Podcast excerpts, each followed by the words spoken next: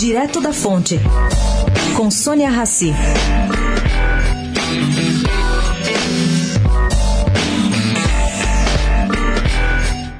Bolsonaro eleito, a partir de hoje a atenção será para os sinais diários que o presidente da República eleito dará sobre os rumos de sua política econômica anunciadamente liberal. Bom, haverá troca das presidências estatais? Apesar dos movimentos para colocar um general na Petrobras, há quem acredite que Bolsonaro manterá a equipe na petrolífera, bem como na Eletrobras, dando continuidade ao processo de privatização da empresa elétrica já iniciado.